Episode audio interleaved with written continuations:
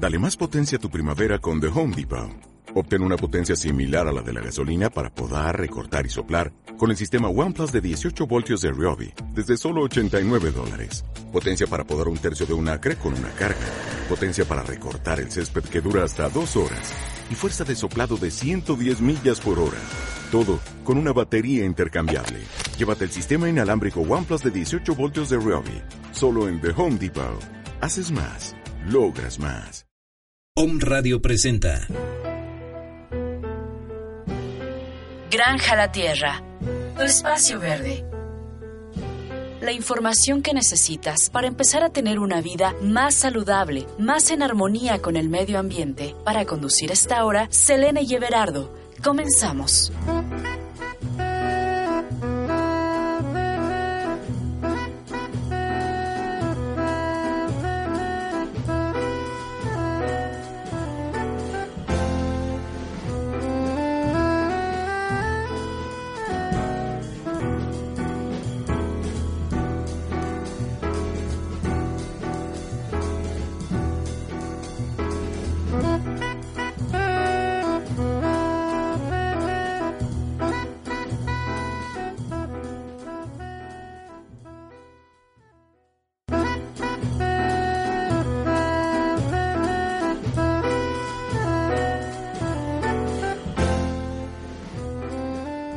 Buenas tardes, tengan todos ustedes. Bienvenidos a la sexta emisión de su programa Granja la Tierra, Vida para el Futuro.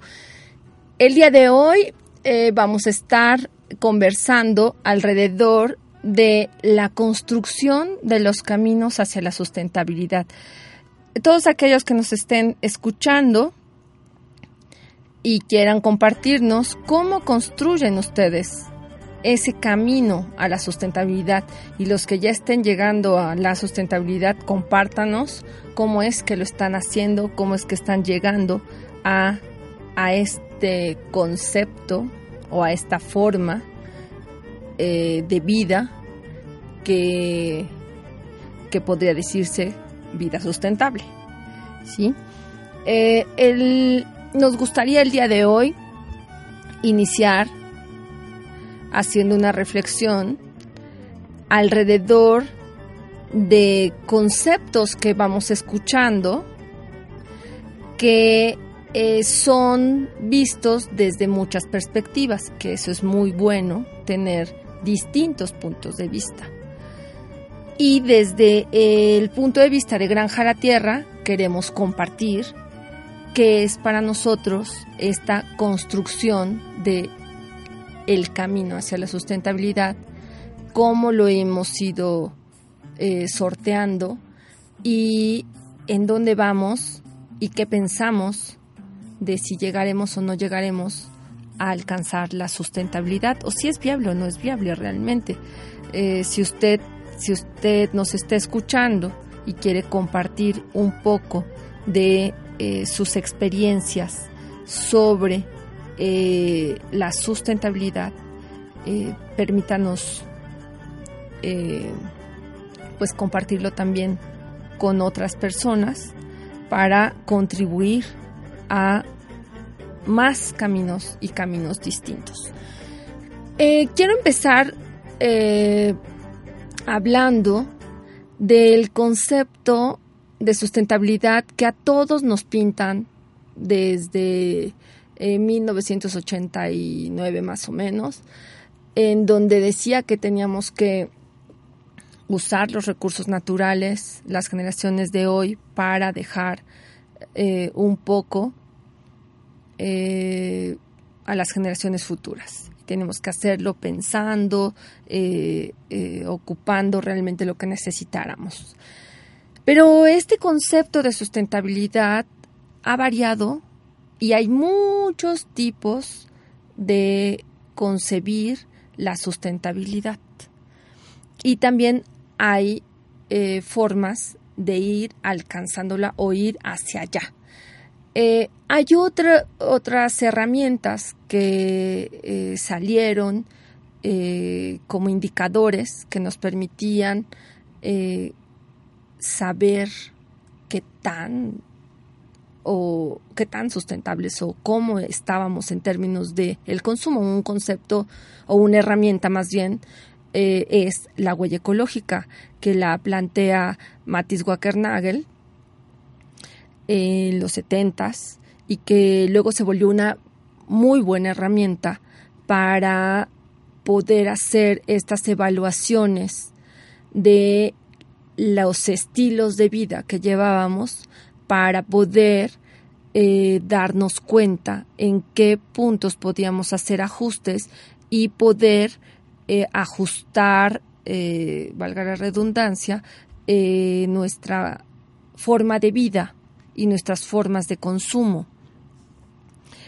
esta herramienta también es utilizada para cuando abordamos el concepto de permacultura, que eh, ya habíamos conversado en otros programas, que el concepto de permacultura surge eh, también por ahí de los setentas y lo plantea em, David Holmgren y eh, Bill Mollison. Entonces, ahora se habla de permacultura como una filosofía de vida que permite ir construyendo este camino para encontrar en algún momento la sustentabilidad o ir más allá, como también lo plantea David Holmgren en un libro que saca que en el 2004. Y entonces usted eh, se preguntará, bueno, ¿y cómo es este concepto, cómo aplico este, esta filosofía de vida eh, llamado permacultura? Entonces, bueno, la permacultura tiene tres principios éticos, cuidar a la tierra, cuidar a la gente y compartir con equidad. Eh, si nosotros imaginamos una espiral, en el centro de la espiral están estos tres conceptos. Junto con estos tres, más bien principios éticos, cuidar a la gente, cuidar a la tierra y compartir con equidad, están 12 principios de diseño. Estos 12 principios de diseño van a ir construyendo un ecosistema en donde pueden vivir personas. Un ecosistema concibiendo al, ser humano como un organismo vivo eh, más dentro del de, el ecosistema. Estos 12 principios de diseño empiezan con observar e interactuar, que es verdaderamente importante el aprender a observar para después interactuar. ¿Y qué observamos?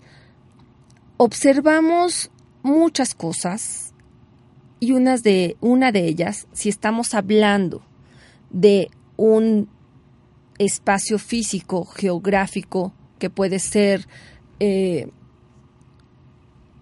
un sitio donde usted va a querer construir, va a querer construir su casa, entonces usted empieza a observar en dónde está ubicado geográficamente, es decir, em, qué tipo de suelo tiene, qué tipo de roca tiene, eh, después pasa al qué tipo de vegetación tiene o tenía, qué uso del suelo se le dio, en qué clima se encuentra, su ubicación en, puntos eh, norte, sureste, oeste, eh, cómo viaja, cómo se mueve la luz en este espacio, cómo va caminando el sol en sus distintos momentos del día y de las estaciones. Em, ¿Cuánto llueve?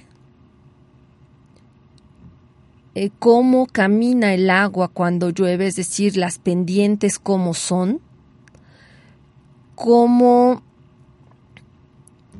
eh, cómo, hace, cómo se ha usado este espacio durante la historia. Eh, puede ser que fue usado para cultivar algún producto en específico y le colocaron agroquímicos. Eso es muy importante porque nos va a permitir saber qué vamos a hacer con este suelo para curarlo o bien en qué condiciones se encuentra eh, si no fue cultivado con agroquímicos, pero sí podemos saber en qué condiciones se encuentra con eh, respecto a minerales, con materia orgánica, con microorganismos, para poder potencializar nuestros cultivos de manera orgánica. Entonces, todas estas observaciones son muy importantes que se realicen en, en el sitio en donde usted considera desarrollar este ecosistema en donde usted será un organismo más. El segundo principio de diseño de la permacultura es capturar y almacenar energía. Cuando hablamos de energía, no solamente estamos hablando de la luz que sale del foco, ni de la conexión eléctrica es eh, eh, muchas veces nos hemos encontrado con que cuando hablamos de la energía se piensa en la celda solar nada más, ¿no? Pero la energía son muchas cosas.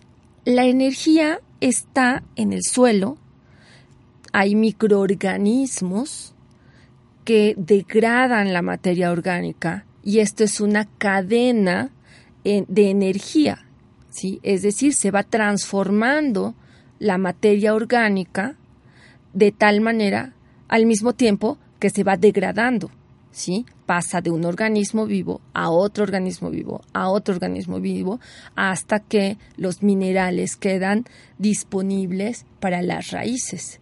Y eso es energía. Si usted cuida el suelo y cuida que eh, el suelo en donde se va a cultivar tenga buena materia orgánica, suficiente materia orgánica, minerales y microorganismos, usted va a tener un suelo ideal para poder cultivar. Y eso es capturar energía.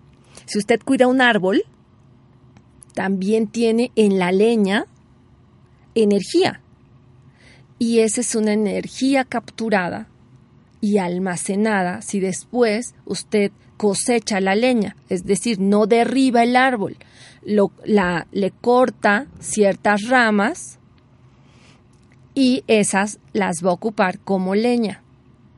Eso es energía y es una que después se va a transformar, o sea, es una energía ahorrada o almacenada en el árbol, en la leña, que después va a ser una energía calorífica cuando usted use una cámara de combustión a través de una estufa ahorradora de leña, por ejemplo. Eso también es energía. Energía también son las semillas. Las semillas del maíz, las semillas que usted tenga en las manos, eso es energía. Y si usted cultiva y cosecha y parte de esa cosecha la guarda, está almacenando energía. Un banco de semillas es almacenar energía. ¿Sí? Otra forma de energía, eh, o bueno, de capturar la energía o almacenarla, es, por ejemplo, si usted tiene un, un árbol frutal, ahorita es temporada de manzanas, de ciruelas, eh, de peras, usted cosecha esta fruta y la transforma en mermelada, usted la va a almacenar en su alacena para cuando entre el otoño a lo mejor no va a tener manzanas eh, este, frescas, pero sí va a tener manzanas en esa mermelada. Eso es guardar energía a través de que usted elaboró una mermelada, ¿sí? Si usted tiene a lo mejor una planta medicinal y la transforma en una tintura para después eh, tener una microdosis por cualquier afección, eso es almacenar energía. ¿Sí? Eh, entonces, como usted ve, no solamente la energía es la luz, ¿sí? También la energía es el sol, por supuesto. Una manera de capturar la energía es una estufa solar, un calentador de agua solar, un deshidratador solar. Ahí estás usando la energía del sol, ¿sí? Eh, almacenar agua en un tanque de ferrocemento, eso también es un almacén de energía, ¿sí? Entonces es una gran diversidad de maneras de almacenar la energía y transformar la energía, capturarla a través de muchas ecotecnologías. ¿sí? Eh, estos 12 principios van acompañados siempre de, hemos hablado de dos principios, del primero que es observar e interactuar y el segundo es capturar y almacenar energía. Son 12 principios de los que voy a ir hablando, quizás no todo este programa, pero sí los vamos a ir eh, eh, conversando en otros programas.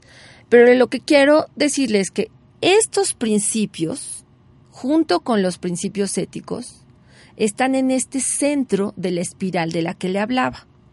Y rodeados están siete factores a los que de manera cotidiana se le llama la flor de la permacultura. Estos siete factores tienen que ver con ambientes construidos, que un ambiente construido puede ser una casa eh, con sistemas de tierra, con pacas de paja, con bajareque, pajarcilla, eh, superadobe, cop. Estas son técnicas de construcción alterna, en donde el cemento y eh, a veces otras construcciones eh, convencionales no están muy incluidas. ¿sí? Sobresalen más todos los sistemas alternos y tradicionales de arquitecturas vernáculas, ¿sí? Eh, donde tenemos techos vivos, techos de teja, techos de otate, eh, todas estas formas diferentes de construcción, las construcciones de piedra, por supuesto, que son maravillosas hacia la Mixteca, las construcciones de bambú, que son muy bonitas hacia la zona de la Sierra Norte de Puebla. Ahí en este eh, pétalo están estos ambientes, estos ambientes construidos, ¿sí? O estas, estas técnicas. Otro pétalo de la permacultura es el de tecnologías. Este pétalo tiene que ver con eh, no solamente concebir la tecnología como esta tecnología de las computadoras o de los celulares, sino tecnologías alternas como eh, una fresquera. Una fresquera es un refrigerador que funciona sin energía eléctrica, donde permites el paso de el aire frío y la salida del aire caliente por otro conducto que hace que baje la temperatura y puedas conservar alimentos en eh, un buen de, días y algunos muchas semanas. Hay muchos tipos de fresquera. Eh, hay incluso fresqueras eh, de manera que, movibles.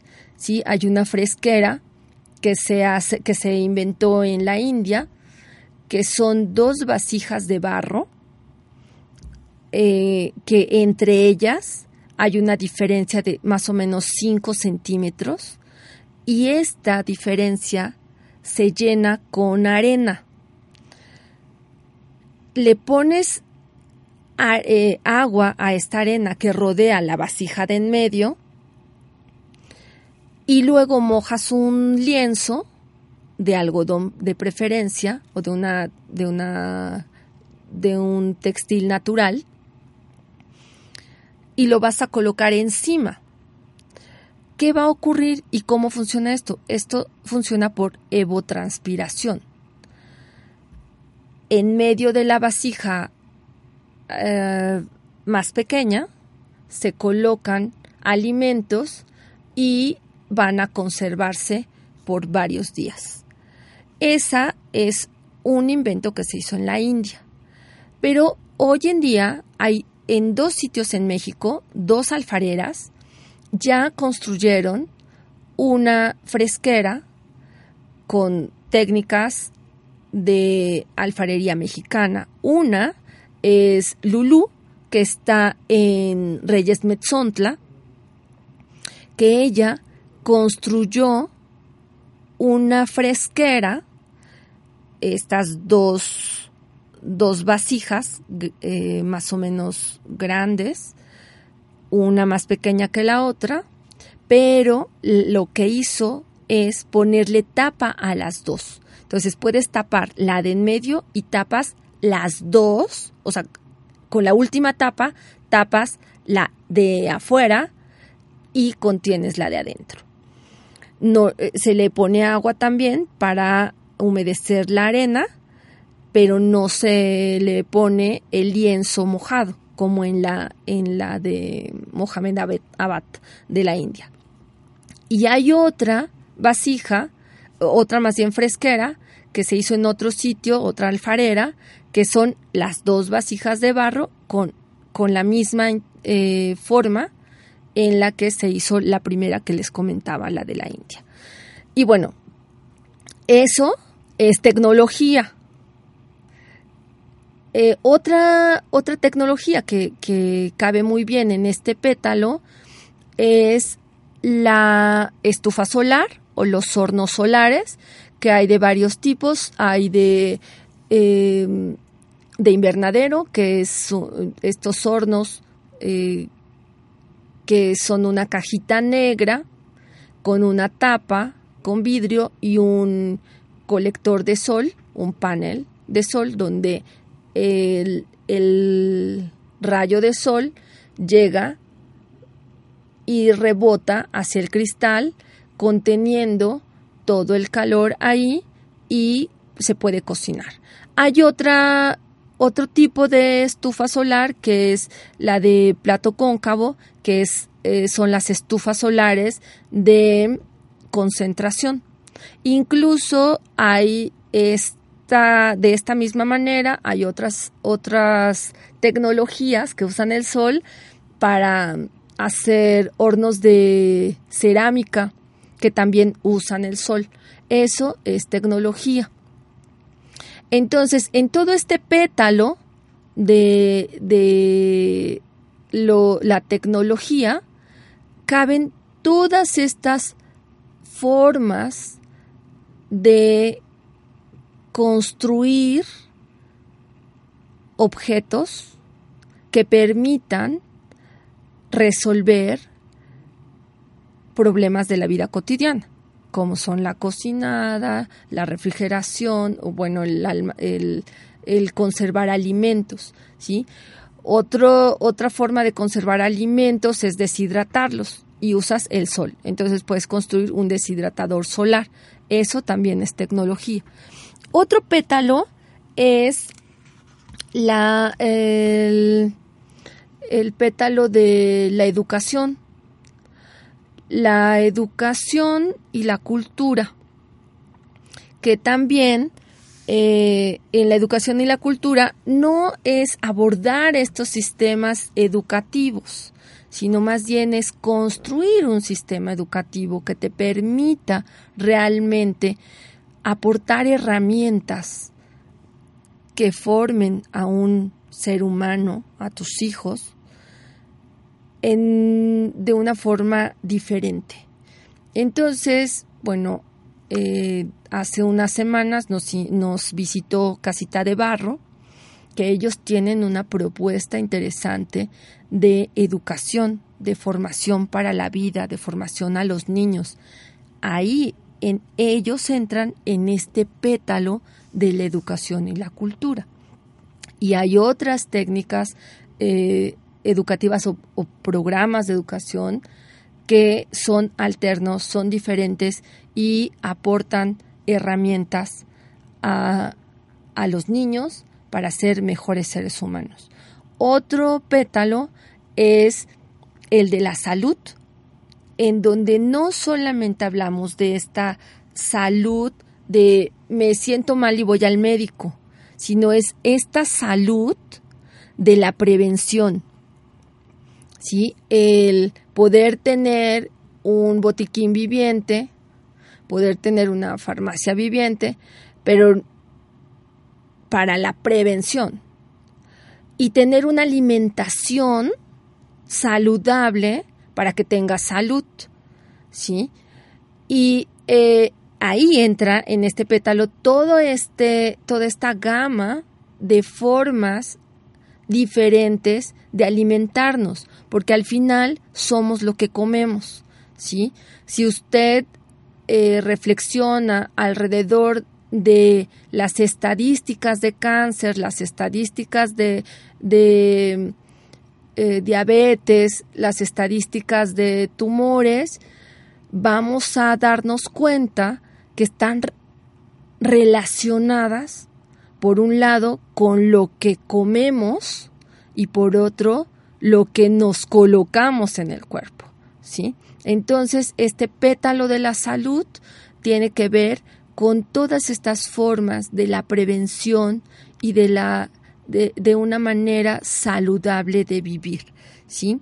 Hay otro pétalo que es el pétalo de la economía y las finanzas, en donde entra todos estos modelos diferentes económicos. ¿Sí? ¿Se acuerdan que en, otras, en otros programas hablábamos de esta economía del, del modo capitalista, la forma del capital, y esta otra economía que es la economía social y la economía solidaria, donde se usan las monedas complementarias, el trueque, el banco del tiempo, en donde se va construyendo un modelo económico diferente, ¿sí? Y bueno, les hemos eh, traído como invitados a varios eh, productores que practican esta economía social a través del uso de una moneda complementaria y de la práctica continua del trueque. Ahí es donde en este pétalo entran estas formas alternas, distintas económicas. Luego hay otro pétalo, que es el de la gobernabilidad y el, territorio, que tiene que ver con el cómo nos organizamos para convivir en un territorio. Y ahí entran estas eh, formas de convivir que son las ecoaldeas. ¿sí? Eh, hay ecoaldeas en México. Bueno, tenemos Ixistlán, que es una de las primeras ecoaldeas en América Latina. Está, eh, perdón, eh, está en Atlisco, aquí en Puebla. Y en eh, cerca de Tepoztlán está, mm, que esa sí es una de las primeras de Latinoamérica, eh, que, que la, la, propuso Alberto Ruz. Eh, ay, olvidaste el nombre, pero bueno, eh, en México está esta, en Puebla está Ixistlán y se están construyendo en distintos sitios estas formas diferentes de convivir en un territorio donde eh, se van poniendo de acuerdo, donde eh, van construyendo lenguajes en común para tener una convivencia diferente, en donde eh, los sueños y las formas de concebir la vida y la filosofía de vida es diferente a la convencional. Y tenemos el último pétalo, que es el pétalo de la el manejo de la tierra.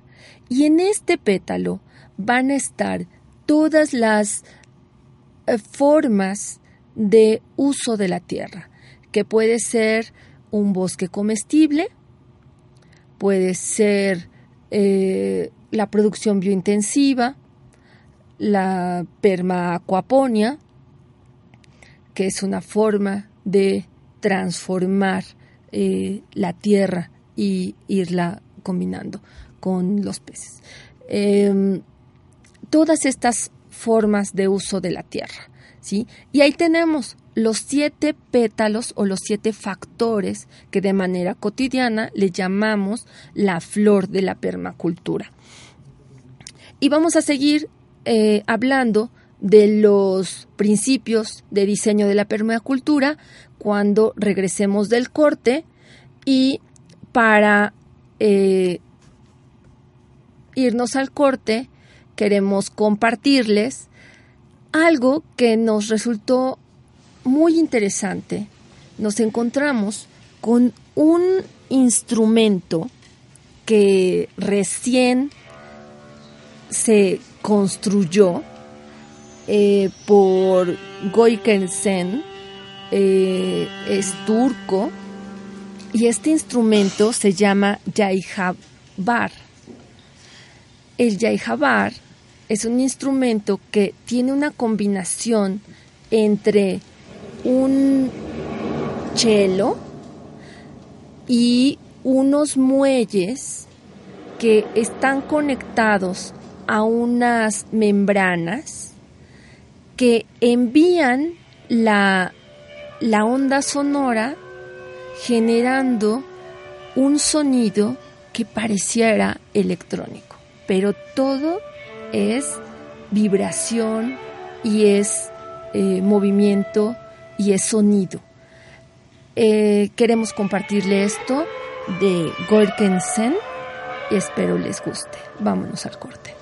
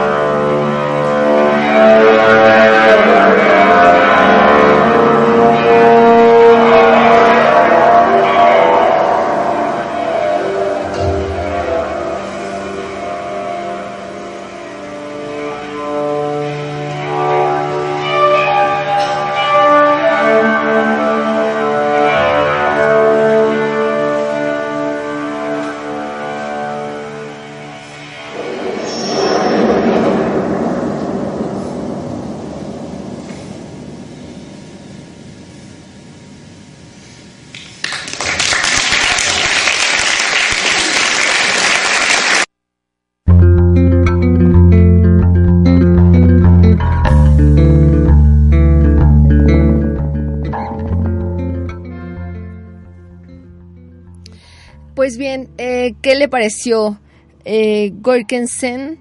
Si quiere escuchar un poco más de este nuevo instrumento que está realmente eh, innovando sonidos y bueno ahí en, en, las redes sociales o en las en, eh, en la en la red podría buscar más sobre este nuevo instrumento que se llama Yai Bajar es realmente bonito. Y bueno, lo que usted escuchó fueron sonidos eh, con el instrumento solo, pero hay ya orquesta con este instrumento y verdaderamente te deja asombrado el cómo a partir de solamente el, el el movimiento de estos tensores realmente generan una música muy bonita y relajante. En fin, eh, queremos enviar un abrazo y un saludo a Everardo Correa, que nos está escuchando en Cuautlancingo, que hoy no pudo estar en el programa, pero que nos está siguiendo y nos está escuchando. Eh, Everardo, te mandamos muchos saludos, un abrazo y el próximo jueves estará aquí con nosotros como de costumbre en los micrófonos. Y, bueno, eh, quería eh, seguir hablando un poco alrededor de los principios de diseño en, en esta forma o en esta herramienta, filosofía de vida que nos permite ir construyendo caminos hacia la sustentabilidad. Y otro de los principios de diseño de la permacultura es el tercero que dice obtener un rendimiento. ¿Qué significa obtener un rendimiento? Cuando hablamos del rendimiento, nos, nos viene a la mente muy fácil el cuánto cuántos kilos de rábanos estoy produciendo en tantos espacios de tierra. O bien, cuánto dinero me significan estos kilos de rábano que estoy cultivando. Sí, podría ser un rendimiento. Pero hay muchos tipos de rendimientos en esta forma diferente de ver la vida. Un rendimiento puede ser cuando hace usted un diseño eh, completo basado en la permacultura. Un rendimiento puede ser los recorridos guiados que realice alrededor de su espacio o un rendimiento puede ser eh, los talleres y cursos que comparta en su espacio. Un rendimiento importante es bajarle al estrés e incrementar la calidad de vida. Eso también es un rendimiento. Un rendimiento muy importante que yo veo de manera cotidiana es poder despertar, salir al jardín y poder tener una opción de decisión ante la diversidad de alimentos que has cultivado y puedes decidir qué té vas a beber el día de hoy, qué ensalada vas a preparar el día de hoy cuántas semillas diferentes vas a colocar en tu comida, porque son las mismas que tú has estado cultivando. Y eso es un gran rendimiento. El, algo que disfrutamos demasiado en Granja la Tierra como rendimiento es los atardeceres, que tenemos un atardecer, más bien una pequeña terraza eh, con vista al lago de Valsequillo, con el volcán Popocatépetl enfrente y verdaderamente que el atardecer es maravilloso. Y eso es un rendimiento. Otro rendimiento cuando decides construir una forma diferente de vivir y si tienes hijos, un gran rendimiento es la calidad con la que están creciendo estos niños. El dejar sorprenderse cada día de la vida a un niño, eso es un gran rendimiento. Eh, cuando un niño crece con el amor hacia las plantas, hacia los animales, seguramente en el futuro será una persona con una alta conciencia hacia los demás seres vivos. Y eso es un rendimiento también. ¿sí? Eh, otro, otro principio de la permacultura es usar servicios y recursos renovables. Eh, ¿Qué son estos servicios naturales? Los, uno de los servicios pues es el agua. Cuando tenemos dos eh, montañas o cerros, se generan un espacio donde se conduce el agua. Esa agua si tiene eh, suficientes árboles que la retengan, van a permitir que vaya al manto freático y después se conviertan en el agua de un pozo. Entonces, conservar una cuenca, que eso es lo que estoy explicando, en donde se contiene o donde se va filtrando esta agua, proteger esa cuenca es también usar esos servicios ambientales que te está dando el ecosistema. Em, otro de los principios de diseño de la permacultura es no producir desperdicios, que es el sexto principio de diseño. No producir desperdicios eh, sí es el, por ejemplo, transformar los desechos orgánicos en una o en un abono, en algo que se llama compostaje.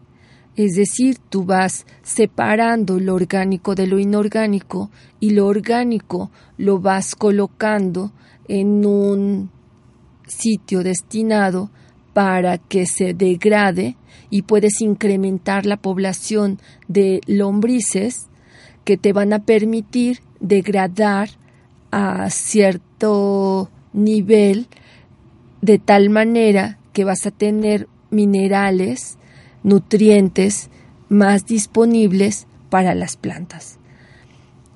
Otra, otro ejemplo de no generar desperdicios podría ser el tener un sistema de tratamiento de aguas grises, es decir, el agua eh, de la de lavamanos, de la regadera, de la tarja de la cocina, puede conducirse hacia un sistema de filtración con plantas y con distintas tramas de piedras que vayan limpiando esta agua y permitan al final tener una agua con una calidad que vaya a los vegetales que estamos cultivando.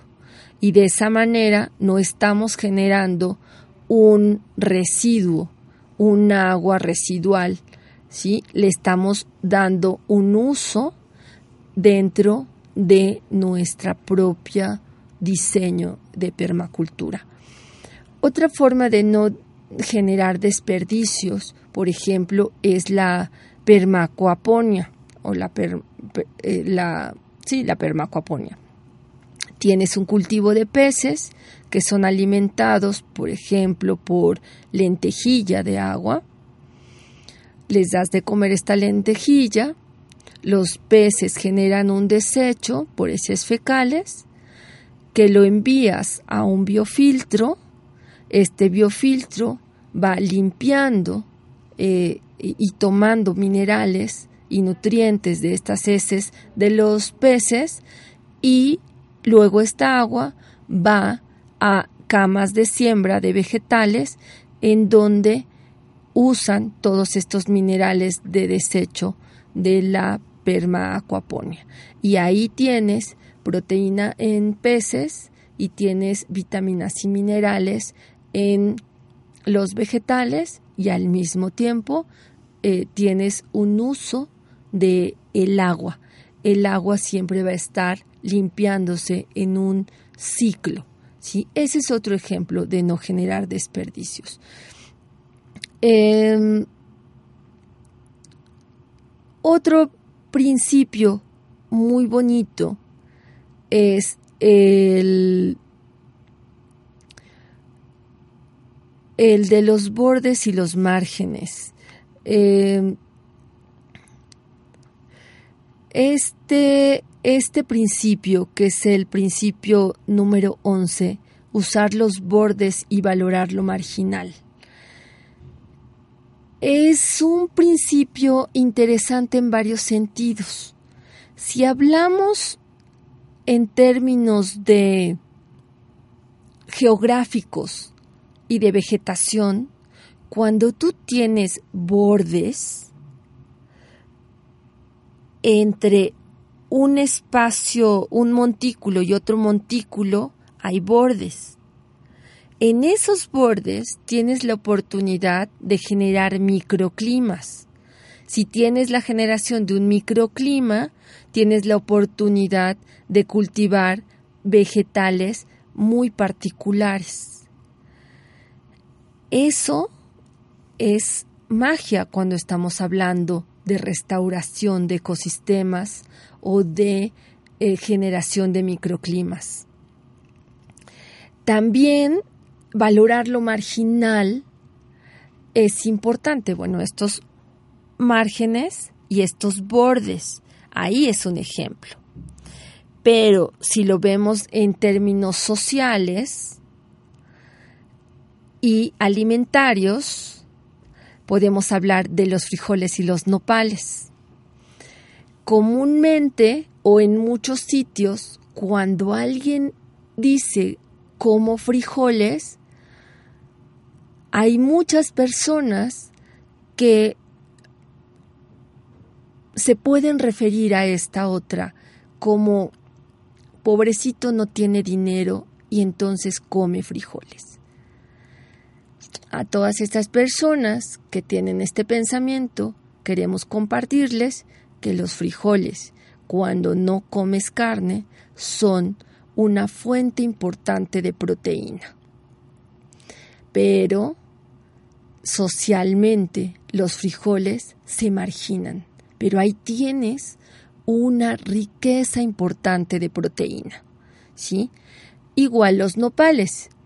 Cuando alguien dice como nopales, tienen las mismas respuestas en algunas personas. Y los nopales son riquísimos en fibra y ayudan a regular los niveles de azúcar para las personas que tienen diabetes. Y así hay muchos otros ejemplos de productos alimenticios que se marginan o que están vistos como marginales. Pero ahí en lo marginal tenemos una gran riqueza, ¿sí? El caso de Granja la Tierra, cuando nosotros empezamos a pensar en el diseño de la granja y en el sitio, pues el sitio está en el lago de Valsequillo. Entonces hubo gente que nos dijo, pero ¿cómo? Eh, cerca del de Valsequillo, si está contaminado. ¿Cómo irse hasta allá? Pues precisamente esta oportunidad de verlo como algo marginal nos permitió hoy en día más bien nos permitió que hoy en día podamos tener un espacio con una propuesta innovadora que usó esa marginalidad para transformarla en un espacio bellísimo hoy en día, que va generándose como un ecosistema en donde cada factor se va conectando paulatinamente para ir construyendo este camino a la sustentabilidad. Y bueno, en otros programas continuaremos hablando de estos principios de diseño de la permacultura. Eh, ahora me queda invitarle a seguir enviando esta lista de productos que desde el primer programa hemos invitado a que nos compartan toda esta lista de productos que contiene su canasta básica, entendiendo que la canasta básica no solamente es esta lista de productos que da el sistema estatal o federal o lo que sea, el Estado, ¿sí? Sino esta diversidad de posibilidades de construir una canasta básica donde esté la música, la lectura, eh, lo que usted considere que sea su alimento en todos los aspectos. Y cada uno tenemos una forma diferente de vida, entonces cada uno tenemos una forma diferente de canasta básica. Y antes de despedirnos, eh, me gustaría compartirles un ejercicio que usted puede hacer en casa o compartirlo con grupos de trabajo con los que usted esté desarrollando trabajo para construir caminos a la sustentabilidad. Eh, antes de dejarle este ejercicio, quiero eh, invitarles a que se sigan apuntando al taller de elaboración de leches de semillas, en donde va a poder aprender distintas formas de utilizar y combinar semillas para generar leche con una alta calidad y un alto contenido de minerales para su cuerpo. También va a aprender a, elaborar subproductos de estas leches de semillas. Y bueno, para eh, si usted nos está escuchando, puede ir por una hoja, cualquier hoja de reuso mejor. Y cierre sus ojos. Cierre sus ojos, ponga enfrente, en sus manos y enfrente de usted la hoja, dóblela a la mitad, vuélvala a doblar a la mitad, corte el extremo superior derecho, vuelva a doblar su hoja a la mitad y corte el, la esquina superior izquierda. Vuélvala a doblar a la mitad y corte la esquina inferior derecha. Si usted lo hizo, junto con varias personas al mismo tiempo, va a descubrir que aunque tenían las mismas instrucciones de doblado y de corte, le ha salido una figura diferente. De esa misma manera, la construcción y el diseño de una vida desde la permacultura para construir el camino a la sustentabilidad va a ser totalmente diferente en cualquiera de los casos en los que usted hable de permacultura. Y nuevamente eh, los invito a seguir reflexionando hacia la construcción de su camino hacia la sustentabilidad. Nos vemos la próxima semana aquí en OM Radio a las 4 de la tarde todos los jueves. Buena tarde.